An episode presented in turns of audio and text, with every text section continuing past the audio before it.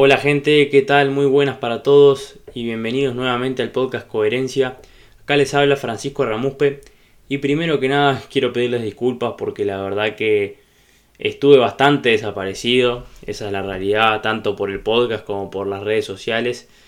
Pero bueno, más que nada fue por una razón a nivel académico, estuve un poco más apretado eh, con el tema académico, tuve exámenes de mitad de semestre en todas las materias y bueno, también tuve un calendario apretado a nivel deportivo, entonces bueno, eso me impidió un poco seguir con el podcast, pero bueno, ya estamos acá de vuelta y nada, estoy contento de volver. Y bueno, hoy quería hablarles sobre un tema en particular que, a mí me, me ha chocado mucho, que es algo que está muy presente en la sociedad y de hecho creo que cada día más creo que es algo que es una droga ya implantada en la sociedad, ya normalizada y la realidad es que sos el raro si, si no sos parte de todo esto y es algo que me preocupa, la verdad. Es algo que me preocupa, que primero lo empecé a ver en mí y después lo empecé a ver en todas las personas que, conozco, al menos en la gran mayoría.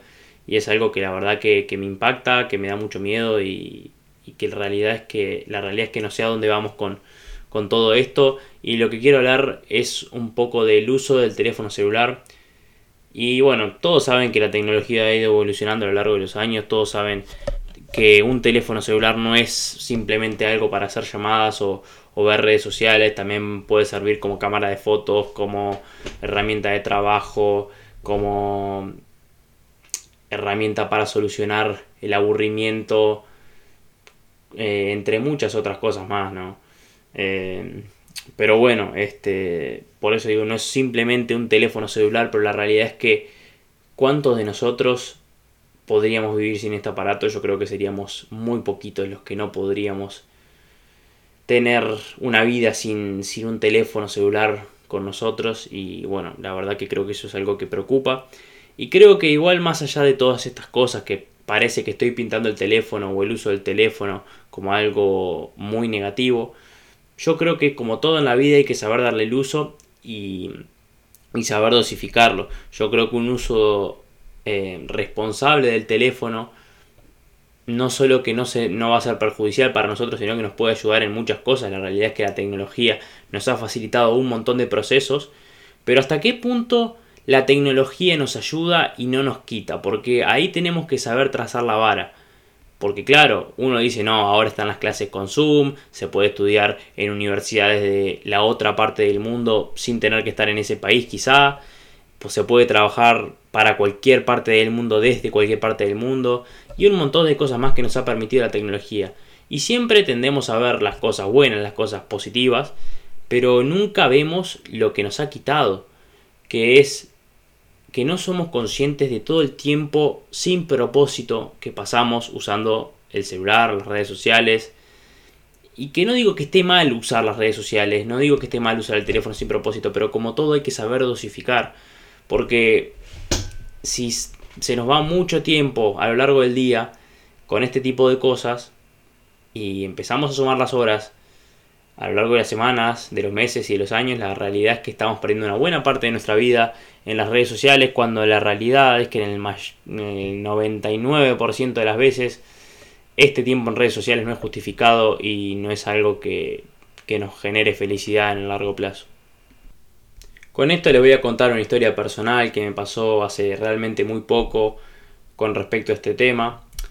Que bueno, la situación es que yo siempre acá usaba el, el plan de telefonía móvil que me venía con la mayor cantidad de datos móviles, la mayor cantidad ilimitado de todo, para poder usar el internet cuando yo quisiera, desde donde quisiera y en la cantidad que yo quisiera. O sea que para que tengan una idea de, cuánto usaba yo el teléfono, las redes sociales y, ese tipo de cosas.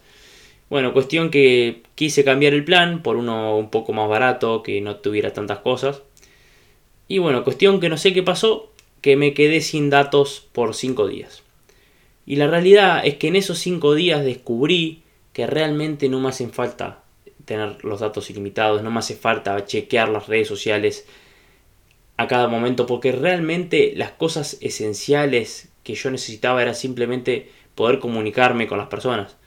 Eh, todo lo que era redes sociales no era algo que yo necesitara, era simplemente un capricho que me estaba dando.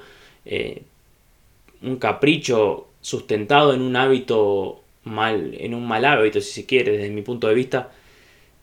Era una especie de adicción que yo no era capaz de dejar.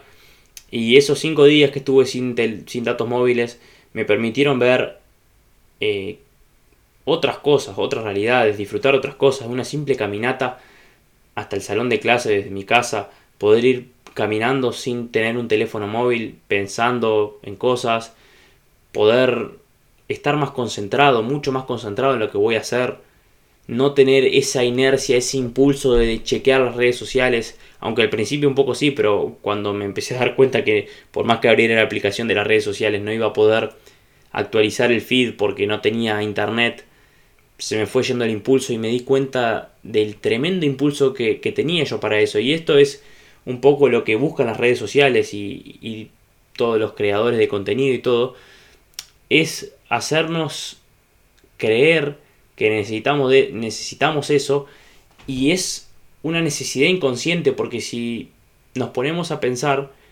nosotros nunca abrimos las aplicaciones de las redes sociales pensando, bueno, voy a abrir Instagram. Simplemente te sale una notificación, apretás arriba y entras a Instagram. Después terminás bajando y terminás perdiendo 20 minutos. Después, eh, y bueno, y así sucesivamente durante muchas veces en el día. Y bueno, eso se termina adicionando todo y termina siendo una cierta cantidad de, minutos o de horas que, a, mi parecer al menos es, bastante preocupante. Pero bueno, siguiendo con este experimento, entre comillas, porque no fue algo que hice a propósito tampoco, eh, me di cuenta que la cantidad de horas mías diarias en mi teléfono bajó un promedio de dos horas.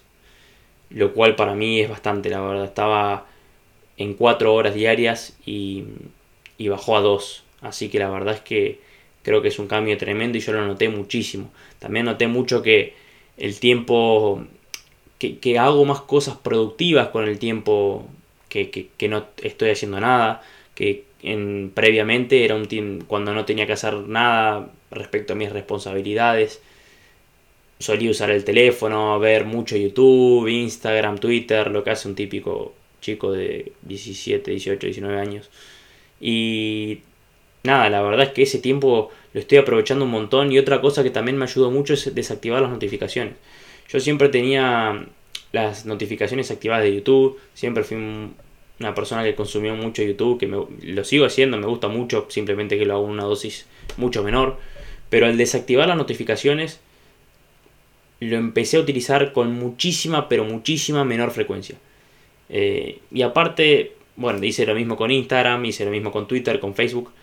Y la estoy usando muchísimo menos. Eh, muchas veces antes te escribían, me escribían un mensaje por Instagram y lo respondía al segundo. Ahora muchas veces ni me entero que, que me mandan mensajes por Instagram, pero la verdad es que tampoco creo necesario. Yo creo que si alguien me tiene que contactar, me va a llamar eh, o me, me, puede escribir un WhatsApp que sí tengo las notificaciones habilitadas. Entonces, este experimento me llevó a pensar, dije, bueno, yo no necesito el plan mega caro de telefonía móvil. Primero, porque es bastante más caro. Y segundo, porque no, no solo que, que no, lo necesito, sino que no me ayuda. En el largo plazo no me hace feliz, sino que incluso me quita. Me, me evita crecer. Entonces dije, bueno, voy a pasarme a un plan en el que cura mis necesidades, pero que no me permita abusar del uso de redes sociales y demás. Entonces agarré y contraté, bueno, cambié de plan a uno que salía menos de la mitad. Que el plan lo único que me da son 5 GB de internet al mes y llamadas telefónicas y mensajes de texto ilimitados. Pero 5 GB de internet al mes. En los, cual, en los cuales los 5 GB lo único que se los uso es en WhatsApp, en el mail, en mi aplicación de, de la universidad que es para ver trabajos y demás y, en nada más, y en Google, por si tengo que buscar alguna cosa. Después no, no lo utilizo. Y me pasa muchas veces que inconscientemente entro a Instagram cuando estoy afuera de mi casa y, no tengo internet. Entonces de a poquito fui perdiendo el impulso y la verdad que, que el cambio es muy muy notorio. Pero lo que más me impactó de todo esto es la vida que se nos va con el uso diario del teléfono. Porque bueno, yo en mi caso en particular tenía 4 horas diarias, ¿no? Pero acabo de sacar un dato acá eh, que la media de los españoles adolescentes usan el teléfono móvil 6 horas al día. Eso quiere decir que los jóvenes españoles gastan 42 horas por semana viendo el teléfono y 168 horas por mes. O sea que si lo, anualizamos a esto, da 2016 horas al año y esto equivale a 84 días al año mirando el teléfono.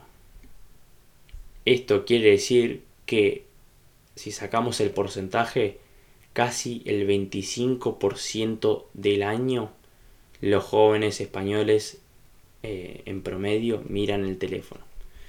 Lo cual es algo bastante preocupante porque esto es en un año. Piensen a largo plazo. Es una locura.